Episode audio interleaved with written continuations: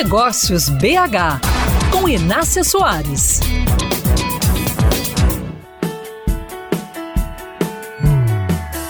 O assunto de hoje não está na linha de frente de nenhum negócio, é coisa de bastidores mesmo. Em geral, fica bem no fundo da empresa e funciona como combustível para suas operações, seja ela uma indústria, varejo ou prestadora de serviços.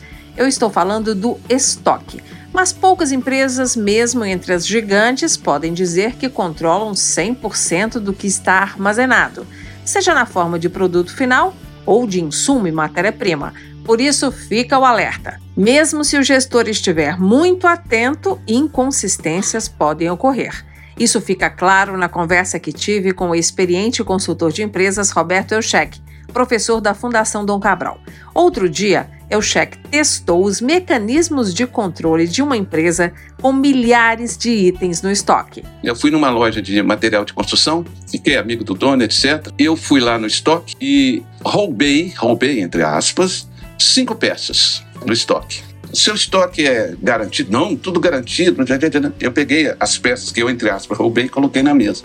Aqui, ó. Qualquer um pode fazer isso. Eu fiz para te mostrar que você está com uma situação vulnerável. Então, feche o seu estoque, pelo amor de Deus. E quem vai buscar nesse estoque? Uma única pessoa. Para o consultor Roberto Eucheck, é necessário que o empresário e sua equipe de gestão sempre coloquem à prova os mecanismos de controle e de qualidade usados no negócio.